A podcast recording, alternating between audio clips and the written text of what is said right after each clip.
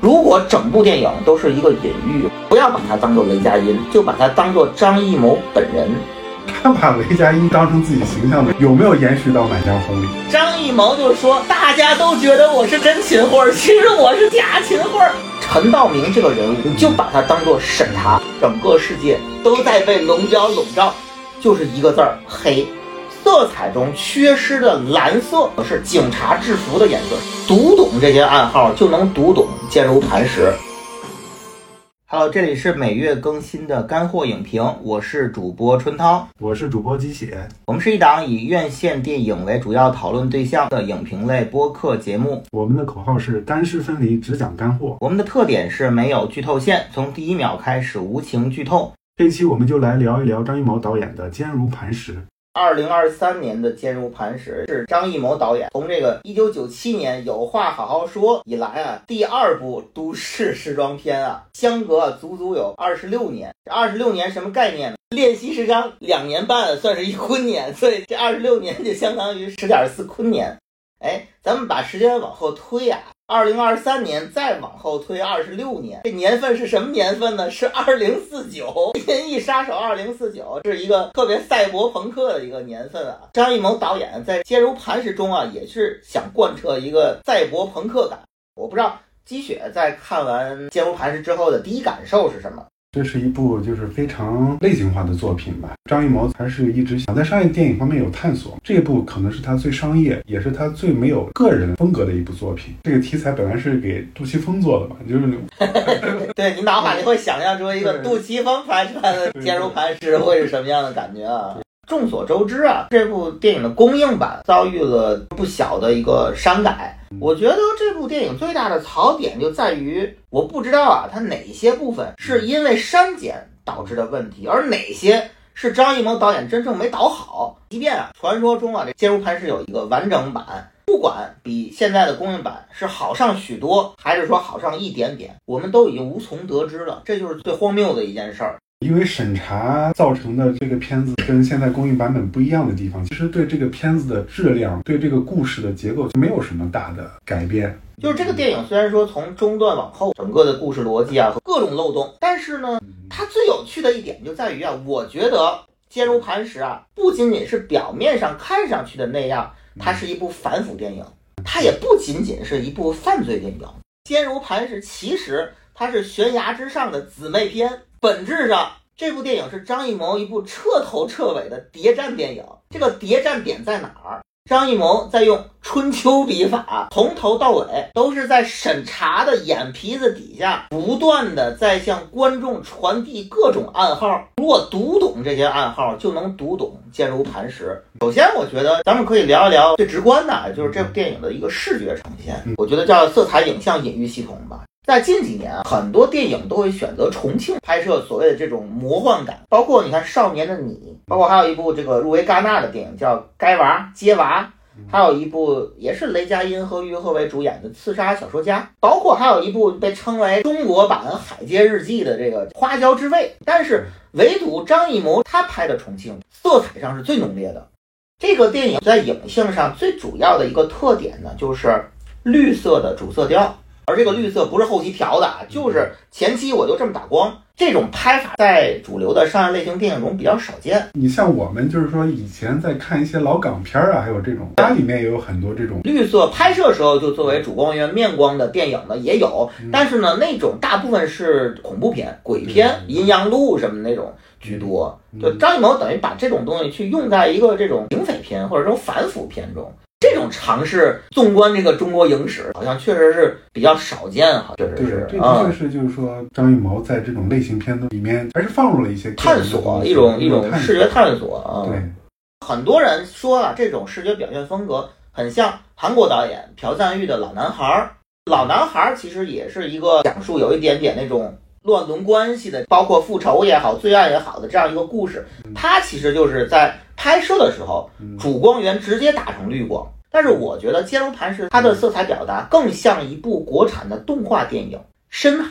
《深海》那部电影有一个色彩特点，就是它的每一帧都有五彩斑斓的色彩，深海的主题表达是什么？是讲孤独。视觉色彩和它的主题就是一个反向的应用，越五彩斑斓的地方越孤独。坚如磐石中张艺谋的色彩应用啊，跟这个其实有异曲同工之妙。有一句流行语叫“五彩斑斓的黑”，它的视觉表达也是反向的。我越五彩斑斓的地方越黑。大家知道，我们要解读一部电影，首先看它的英文片名。对，它的英文片名是 Under the Light，这个对，就是灯下黑啊，基本上就是在表达五彩斑斓之中这种黑暗的东西。而这个灯下黑还有一层什么含义？张艺谋在讲啊，在广电审查越严格的地方，在他的眼皮子底下就越安全。我要顶风作案，向你们传递暗号。回到这个绿色，我觉得吃透这个绿色，就能吃透这部电影的整个主题表达。最典型的其实就是《黑客帝国》，《黑客帝国》那部电影。大家知道有两个世界，一个是虚拟世界，就是代码的世界，被蒙蔽的世界；还有一个就是西安城那个真实的世界。两个世界的主色调，一个是绿，绿代表虚幻；回到西安城是蓝色，蓝是代表真实。绿色是什么颜色？是电脑输入代码的颜色。那种绿色是在自然界中极为少见的一个颜色，基本上不存在，它只存在于电脑生成的。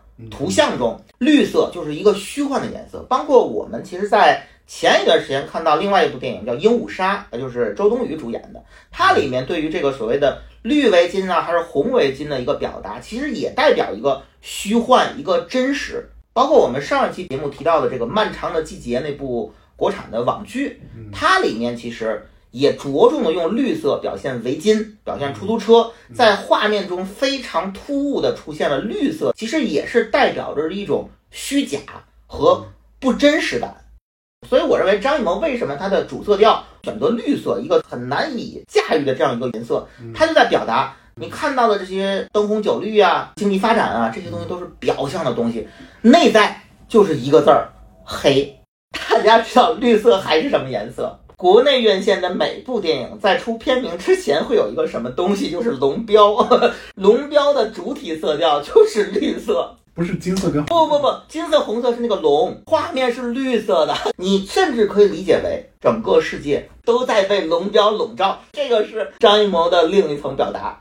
还是说颜色？回到《黑客帝国》，《黑客帝国》在虚拟世界中那个绿色的主色调中，绿色很扎眼，但是它会有一个什么效果？就是让整个颜色体系中的蓝色变得非常的微弱。蓝色，我觉得也是解读《坚如磐石》这部电影的一个重点。大家有没有印象？雷佳音呢，在中间有一段时间穿着一件 polo 衫。那个 polo 衫啊，本来是红色和蓝色相间的，但是在这个电影的某一些镜头中，那个红色蓝色相间的 polo 衫就会看上去好像是红色和绿色的 polo 衫，蓝色和绿色会在剧情的进展过程中啊不断的变换，让你产生一种错觉，我看到的究竟是蓝色还是绿色呀？哎，蓝色是什么意思？大家看这个整个《坚如磐石》的宣传物料，包括它的电影的片名的时候，你有没有发现一个特别有趣的点？虽然我的电影的主色调是绿色，但是你看出片名的那一刻，英文片名《Under the Light》是蓝色，那一刻才是张艺谋真正想表达的，就是黑底白字，底色是黑暗的，《坚如磐石》是白色的。而为什么《Under the Light》英文片名是蓝色的？蓝色是一个什么颜色？大家有没有发现雷佳音在这部电影中很少穿上警服，嗯，几乎只有两次。我认为这是有一个挺明确的表达的，色彩中缺失的蓝色。蓝色是什么颜色？是警察制服的颜色。在一个五彩斑斓的黑的世界中，绿色占满了你的屏幕，而真正应该控制这个屏幕的蓝色反而被挤压到一个。非常边缘的地位，甚至于有时候你会分不清是蓝色还是绿色。赛博朋克只是表象，它真正要表达的就是现实，比科幻还要魔幻。这电影里一直说雷佳音想做一个真正的警察，但反讽的是不穿警服的他以为自己没有资格做警察，但其实只有他在做警察的事儿，而那些穿着警服的人是好人还是坏人？我们无从得知，这就是一个巨大的反讽。我觉得很多节目一聊到《坚如磐石》，都会先聊于和伟和张国立嘛。但是我其实最先想聊的不是他们两个人，而是这个电影中的争议最大、显得跟这部电影最格格不入的两个人——雷佳音和周冬雨。对，哎，是我们的男对女主角，男女主，哎，对，没有让人感觉这两个人有什么心灵上的默契。他们很多人形容这个雷佳音和周冬雨这 CP，他不搭到什么程度？不搭到看上去很像一个离婚的爸爸带着他初中的一个女儿，对，这个还是挺精辟的。非常精准的一个描述。而且就是雷佳音在这个片子里面，这个脸忽大忽啊小，，他那个忽大忽小，其实因为他有一些段落是补拍的，补拍的比如说跟陈道明对戏的时候，大家可能感觉这个脸有点大，包括他们在开会的时候的戏份呢，也是有补拍的。没删减之前，应该是开会时候有张国立的，有一些开会部分，那个雷佳音的脸其实也是比其他的脸要大一点，我觉得这个已经变成一个就是说看点。这有点像扎克施耐德拍那个《正义联盟》里面那个本阿弗莱克，他那个不是为了拍那个导演剪辑版也进行过补拍吗？对，所以我们在看导演剪辑版的时候，就会看到大本的脸就忽胖忽瘦啊，已经成为观影的一种乐趣，就是我找出哎哪个是补拍的，对哪个是现实啊。就非常明显，就包括两个人点名他们是情侣关系的一个照片，对，周冬雨举着手，然后大头嘛，对大头表现你的头多大嘛，对吧？啊对，就是这个已经成了一个线索，非常直观的可以看出哪场戏是补拍的。张艺谋在通过周冬雨向观众暗示，哎，雷佳音的头就是解读这部电影最重要的一个线索啊！大家注意头啊，对。说不定是张艺谋交代这几年你就不要控制你的身材。啊，对我一刷的时候，确实觉得啊不光周冬雨，雷佳音也很奇怪，包括人物形象啊，包括他的台词啊。但是呢，我二刷了这部电影之后，我认为雷佳音和周冬雨就是解读这部电影最重要的两个人物。这部电影。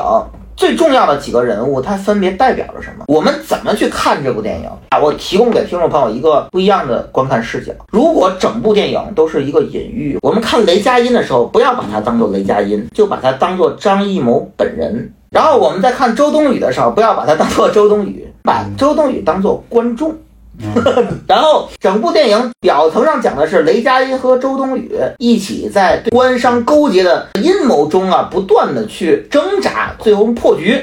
这是我们表层故事。但是这部电影有没有可能讲的是张艺谋和观众 不断的在对抗审查和各种干扰项？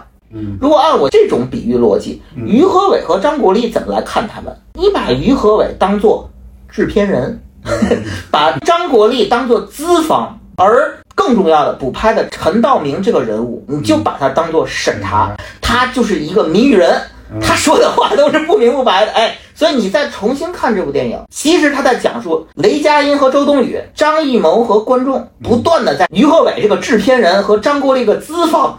周旋牵扯之下，怎么把他们这部电影最终诞生？而最上层的其实就是陈道明这个审查人物，他怎么去左右整个的这个大局？嗯就如果我们这么去看这部电影，这个想法是不是很大的？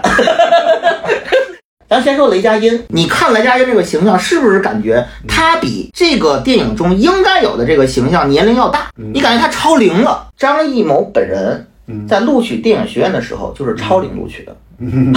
这啊，这个草蛇灰线啊！你看雷佳音是什么？我是张国立的儿子，但是我是养子，对吧？咱们刚刚谈到张国立是什么？是这个资方，资方还有一个叫法叫什么？叫金主爸爸。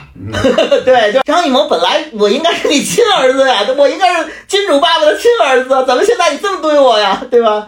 而且你看雷佳音整个角色，他在警队中是很特殊的身份。说白了，就是张艺谋这个导演在整个的中国导演序列中是很特殊的那一个，嗯是相对来说呢比较受照顾或者受资方青睐的那一个。哎，在观众的眼里你是亲儿子，但其实呢，张艺谋也受了很多委屈，审查也没有开那么多绿灯，资方也没有说什么事儿都由着我干。呃，他其实跟雷佳音这这个人物的整个的命运和人物的设定，其实有一点点像的。你包括雷佳音这个人物，他呢在整个电影中啊，他是一个特别的倔强。不撞南墙不回头，整个的这种风格啊，就是你看到就很像是那种头铁的张艺谋。我在这儿我插一句，哎，你插一句，他把雷佳音嗯当成自己形象的这个什么，有没有延续到《满江红》里？哎，深了，这是一个非常好的问题啊，秦桧啊，哎呀，你刚刚问的这个问题让我更加坚定了 我今天要聊的这个主题想法。我认为张艺谋近年来的这几部电影，每一部电影中的雷佳音都是代表着他自己。按时间序列先看《坚如磐石》，《坚如磐石》中他是一个不撞南墙不回头的。誓要与黑恶势力抗争到底的这样一个头铁的形象，而且他要大义灭亲，即便是我的亲父亲，我要给他送到这个监狱。咱往后看，悬崖之上，雷佳音就是一个叛徒。你可以理解为观众觉得张艺谋叛变了电影，背叛了自己，不是当初的那个张艺谋了。哎，这是悬崖之上里的雷佳音。最后看《满江红》，你刚问雷佳音是不是代表张艺谋？是。但是分，因为在《满江红》中有两个秦桧，一个是真秦桧，一个是假秦桧。我告诉你，张艺谋就是说，大家都觉得我是那个真秦桧，其实我是那个假秦桧。我也觉得你们这帮义士们的做法是对的。我心中背下的那首《满江红》，我就要给你们念出来。如果说雷佳音真的是代表着张艺谋本身，他作为自己的一个形象的隐喻的话，那么他的整个的心路历程就是这样。我给大家读一读啊，在这部电影中，雷佳音的台词啊，你看，雷佳音在面对督导组的时候，他说的什么话？哎，就知道这个案子不简单，上面都来人了。我给大家解读一下这句话，这就是张艺谋在说：“我拍《坚如磐石》的时候就知道不好过审，你看，果然吧，中间遇到问题了吧？不光惊动了广电，还惊动了大领导。”哎，雷佳音问陈道明说：“那我是什么？”足，过河之足，哎，对，过了河就不能回头了。这就是张艺谋，表面上是咱们中国电影的国师，实际上他在整个的咱们的政治体系下，他真正的一个位置，你就是那个足。这个电影的台词啊，你听表层是没意思的，咱解读一下。哎，你看啊，在删减片段中有一段张国立和雷佳音父子的对话，这个张国立就说啊，你自己想好了，你现在做的事儿，要么退出，要么继续。这就是张国立作为资方跟导演张艺谋说的话，想清楚了啊！你一旦拍了，这有可能就回不了本，甚至不能上映。这就是资方在提醒导演。你包括刚刚咱们谈到的，张国立说你是我的儿子，你怎么还去接触那个于和伟呢？对吧？雷佳音说亲儿子养子而已。这就是张艺谋在撒娇，一个导演在向资方撒娇，观众都觉得我是你亲儿子，但你这么对我，你也不把我当亲儿子。但是实际上，你看这部电影真正结尾是什么？张国立就是雷佳音的亲父亲，我还是爱你的，对吧？但是我也逼不得已，因为上面有一个陈道明在那儿啊。我我以为你要说下一句，就是我想看看上流世界是怎么样。就你感觉就好像是一个导演在做田野调查，或者他的电影中还没有涉及到的那些层面的东西，他都想拍出来。这是我以前没拍过的东西。我之前拍的都是劳苦大众跟农民嘛，之前拍的农民电影居多。张艺谋拍了这么多部电影，这才是他第二部都市时装剧，咱不算幸福时光了。所以他其实很看重这部电影，就是我如何看待城市，对这样一个环境。所以说，其实。这个雷佳音的话语中体现了张艺谋的很多的心态。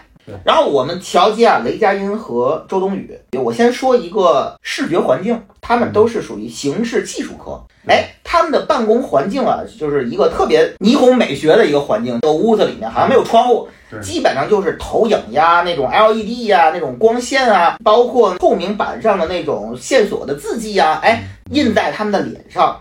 很多人不喜欢这个，很多人觉得这个太夸张了，就是而且有点真正的公安公安系统的现实不是这样的，他们不可能这么办案，他的工作环境不可能是那样。是我承认，我认为这就是不符合现实，但是反而我很喜欢这个视觉设计。为什么？就回到了我们上一期谈那个奥本海默，奥本海默中有一幕是那个奥本海默和科学家他们一起在投影面前看广岛、长崎这个原子弹爆炸之后的惨状。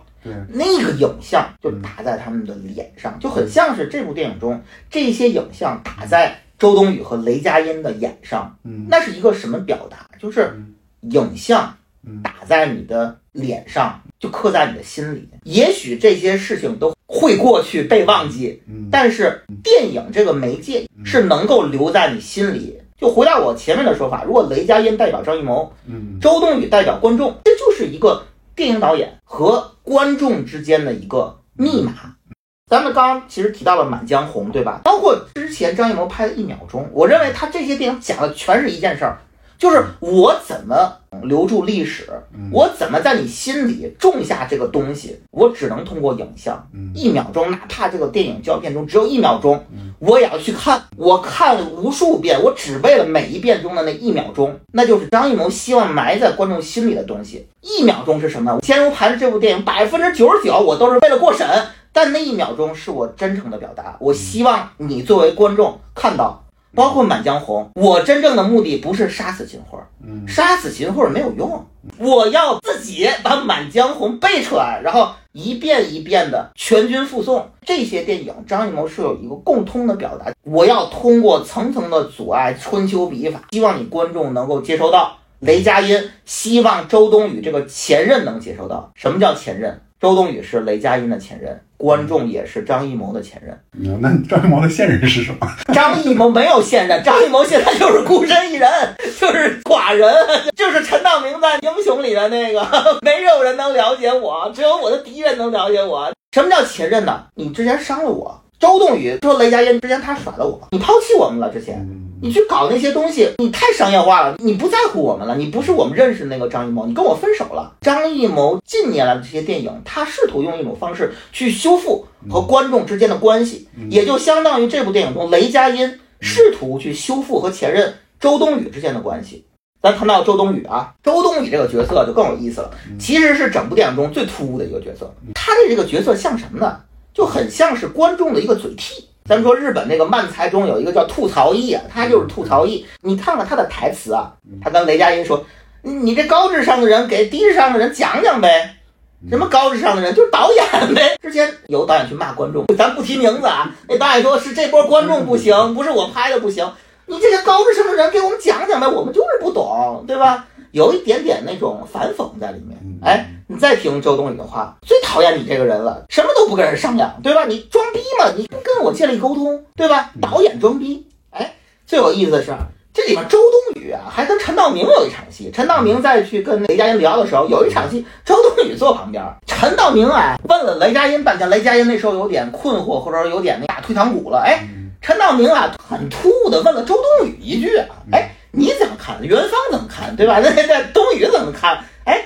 陈道明，哎，怎么会突然问了一下周冬雨，什么意思呀？哎，周冬雨说，我也不知道说的对不对啊，我也也有一感觉啊，就好比有一口锅等着冒泡。咱按之前我的隐喻系统啊，这个陈道明所代表的审查，他问观众干什么呀？他在说啊，审查不是你们想象的那样，我其实呢也有自由度。我也听取观众的意见，对，问一下你，你对这事怎么看呀？哎，周冬雨发表的看法，说，嗯，有道理，我不是不给你自由啊，你也发表发表意见，我听取意见，这是官方一个态度嘛，对吧？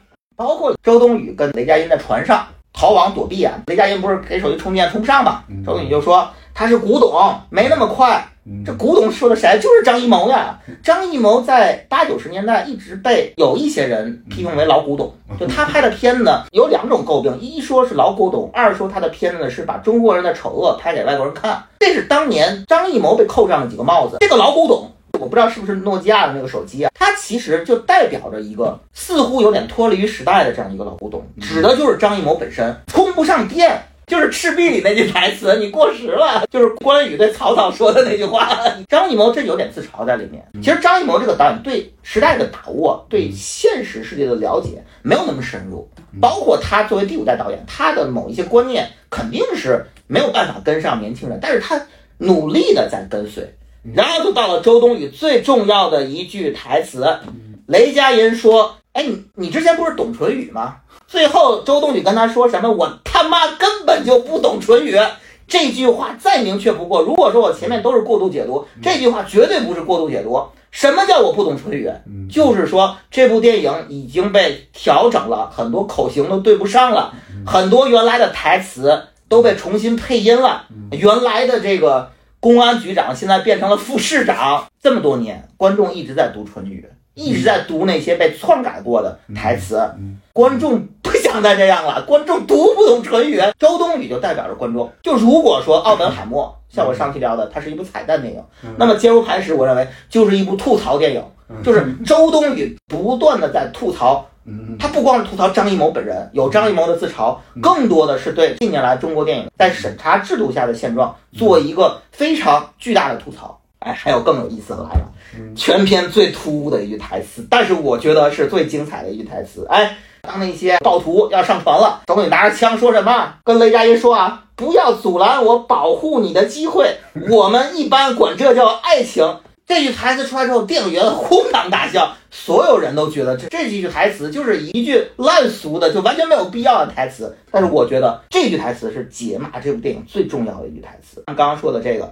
导演和观众的关系，其实整部电影张艺谋在试图修复和观众之间的关系。其实你看，整部电影到后面，周冬雨似乎理解了雷佳音，观众也似乎跟导演达成了一些和解，甚至于最后，观众要站出来保护导演了啊！导演不是真秦桧，导演是假秦桧，真正的秦桧另有其人。我们观众要起来保护导演，这就很像是那个蜘蛛侠第二部里，托比马克最后都昏倒来，所有那个市民。站出来啊！我我要去保护你！哎，这是张艺谋在他的想法中最理想的一种结局，就是当观众真正理解了我，观众会保护我，而不是像现在这种口诛笔伐啊，金星骂这个张艺谋这种啊。因为张艺谋在每一个时代都被骂，每一个时代被骂的都不一样。对对，也是被骂习惯了，但是他真的真心的希望啊，观众会在某一些程度上理解他，并保护他作为一个创作者这样一个。还有一层更深的关系，最重要的观点来了，这应该是全网独家啊！周冬雨是雷佳音的前任，这是第一层；观众是张艺谋的前任，这是第二层。还有最深的一层，巩俐是张艺谋的前任。这部电影中为什么我要提到巩俐？我再重复一遍那个台词啊：不要阻拦我保护你的机会，我们一般管这叫爱情。你知道我想到什么电影了吗？程晓东导演的《古今大战秦俑情》里面，张艺谋和巩俐在热恋期，他们共同拍摄的一部电影，作为男女主角，中间就有一幕是巩俐在大火中殉情，她把长生不老药喂给了张艺谋饰演的孟天放，然后张艺谋得以永生，被糊成了兵马俑，而巩俐投身火海。哎，那还有一个。经典的歌曲叫《焚心以火》，这一幕就是前任在保护张艺谋。而最有意思来了，这绝对是全网独家。《古今大战秦俑情》里啊，巩俐一人分饰多角。在前面一个时代，巩俐在片中的名字叫什么？冬儿，冬是周冬雨的冬。这不没完啊，没完啊！回到了这个民国部分，你知道巩俐的角色名叫什么吗？叫朱丽丽。这部电影中谁叫朱莉啊？就是于和伟、张国立还有陈冲他们合谋杀死的那个女性。她是谁的前任？张国立的前任叫朱莉。古今大战秦俑情，巩俐分饰两角，一个叫冬儿，一个叫朱丽丽。你要说跟现在这部电影没有关系，我是打死也不相信的。本期干货影评变成那个干货八卦节目啊，或者说干货探秘节目啊。你看啊。在这个船上有一幕，雷佳音跟周冬雨互相救。雷佳音呢挂在上面，然后那个周冬雨那他想去用手去捞周冬雨嘛，对吧？把周冬雨拽上来。周冬雨说：“哎呀，我不会游泳。”哎，这句话特别重要，这是观众的一个巨大槽点。很多观众都说，一个警察不会游泳，你扯吗？对吧？不合逻辑，是不合逻辑。但是我觉得非常重要，我不会游泳。可能上一点年纪的听众朋友知道有一张照片，就是张艺谋和巩俐在泳池边的一张照片。张艺谋赤着上身，巩俐呢穿着泳衣，两个人做出那种健美的动作。那是巩俐和张艺谋热恋期一张代表性的照片。哎，为什么提巩俐呢？巩俐会游泳啊？不，这人又列文虎克了啊！巩俐在拍摄迈克尔曼执导的《迈阿密风云》那部电影中呢，乘着一艘豪华的快艇和男主科林法瑞尔见面。可是他在《迈阿密风云》的采访中提到，虽然我坐了快艇，但是我不会游泳，还很形象的说，我差点喂了鲨鱼。也就是说，一个不会游泳的周冬雨，他其实就代表着一个不会游泳的巩俐。什么叫前任？为什么这部电影一直在提前任？这些我认为都是张艺谋的心里话，他想巩俐了。雷佳音在船上去救周冬雨，去拉上来，那种生死相救，他就是一个恋人之间的一个关系修复嘛，对吧？那就是导演跟观众就是生要在一起，死要在一起嘛。你也可以理解成就是观众我不会游泳啊，你把我救上去。而且你看，很很有意思的一个视觉符号啊。雷佳音在救周冬雨的时候，他一个手是拽着周冬雨，另外一个手扒的地方是什么地方？大家仔细看啊，是一串电话号码，它上面有一串电话号码组成的 LED 灯牌儿。哎，那这个情节是什么？他们就需要让这个电话打通，或者说让这个电话充上电，他们才好揭露证据。哎，那串电话号码就很像是一个。跟剧情有关的这样一个暗示，同时也是一个前任如何跟现任修复关系的一个解码，就是电话嘛，我要通电话嘛。复仇者联盟中，美队和这个钢铁侠他们怎么修复关系？你给他打电话呀，那么多年没打电话了，那就是一个不不但是跟剧情有关的意象，还是跟前任有关的一个意象。那我总结一下，周冬雨跟雷佳音的和解，就是张艺谋跟观众的和解，同时也是张艺谋跟自己的前任巩俐的和解。为什么《坚如磐石》是二十六年之后张艺谋的第二部都市时装剧？他的上一部《有话好好说》，他演了什么？他演了一个戴草帽、红衣的这样一个类似海贼王的这样一个形象。他喊出的是什么？是安红，我想你。我认为二十六年之后，他在《坚如磐石》中，他喊了另外一句话，就是“观众，我爱你”，巩俐，我想你。哈哈哈就是，那这个片子拍的时候是。一九年，对，一九年，巩俐大概在拍花木兰，那最后花木兰，花木兰反派嘛，女巫对吧？那那最后也跟死了差不多。对呀，烧死女巫嘛，对吧？对吧？这也是一个很有趣的一个感觉。而且我想说一下这个视听语言啊，还是关于雷佳音和周冬雨的。我可能跟所有节目都不一样，我就聊他俩。这一部电影还有一个很有趣的视觉特点，很多人的对话和重要情节都发生在船上。嗯。呃，周冬雨和雷佳音是，于和伟和这个张国立也是。那这是两组关系嘛？说白了就是说，周冬雨和雷佳音是在一条船上的，然后于和伟和张国立是在一条船上的嘛，对吧？不管是小船大船。那当雷佳音去找到周冬雨，信任他，找到情人的时候，船除了代表我们的命运是相连的，还代表着什么？漂泊和孤独。这部电影周冬雨，她是一个有点无家可归的感觉。我房子还没租到，然后我现在暂时住在船上，她是一个。很有漂泊感的这样一个状态，而雷佳音找到周冬雨的时候呢，这时候雷佳音还不知道张国立是自己的亲父亲，他的概念中还是说我其实是毒贩的儿子，你收养了我，我的这个自身的身份是一个无父无母的状态，非常孤独的状态。所以在这个船上，周冬雨和雷佳音是两个孤独的灵魂，两颗孤独的心聚在了一起。所以说。这船其实还有一个孤独者互相取暖的意象，嗯，而这个船戏啊，其实我认为多多少少还有一点床戏的感觉。大家记得，就是说雷佳音在找到周冬雨说：“哎呀，我觉得这一切都太顺了，不太对。”周冬雨呢，哎，啪给他摁在床上了，对吧？但是他没发生什么，周冬雨也躺在床上了，哎，给雷佳音摘眼镜，两个人呢就并排躺在床上。后来呢，这个雷佳音站起来了。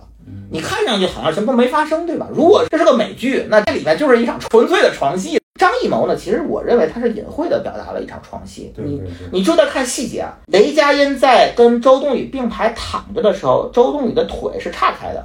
而当雷佳音起身之后，你看那两个人的神态啊，拍的就挺不对的。他不像是一个两个人谈完事儿的感觉。雷佳音的眼神有点飘忽，而周冬雨呢是两腿并拢。侧在床上，那个感觉就很有一种事后烟的感觉，你知道吗？就是 就是他的神态太暧昧了。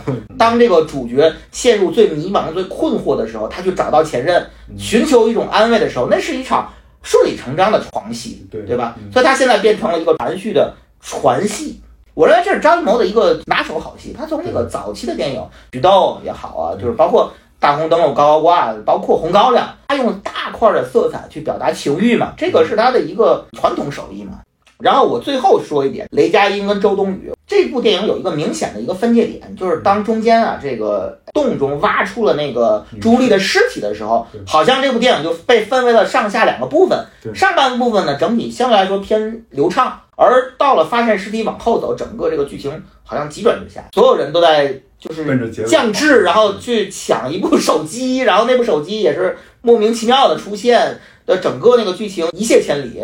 我认为那个分界点呢，应该是有审查的原因，但是我觉得也有它本身影片结构上的问题。其实那个朱莉尸体的发现本身在原剧本中可能也是一个偶然事件，但是呢，我觉得张艺谋其实可以在这边玩一个花活，他好像有一点点做到了，但是他没做足。张艺谋可以通过一个视听语言去让它分成上下两个部分，他其实应该向观众表明，哎，后半部分那个不是我的锅啊。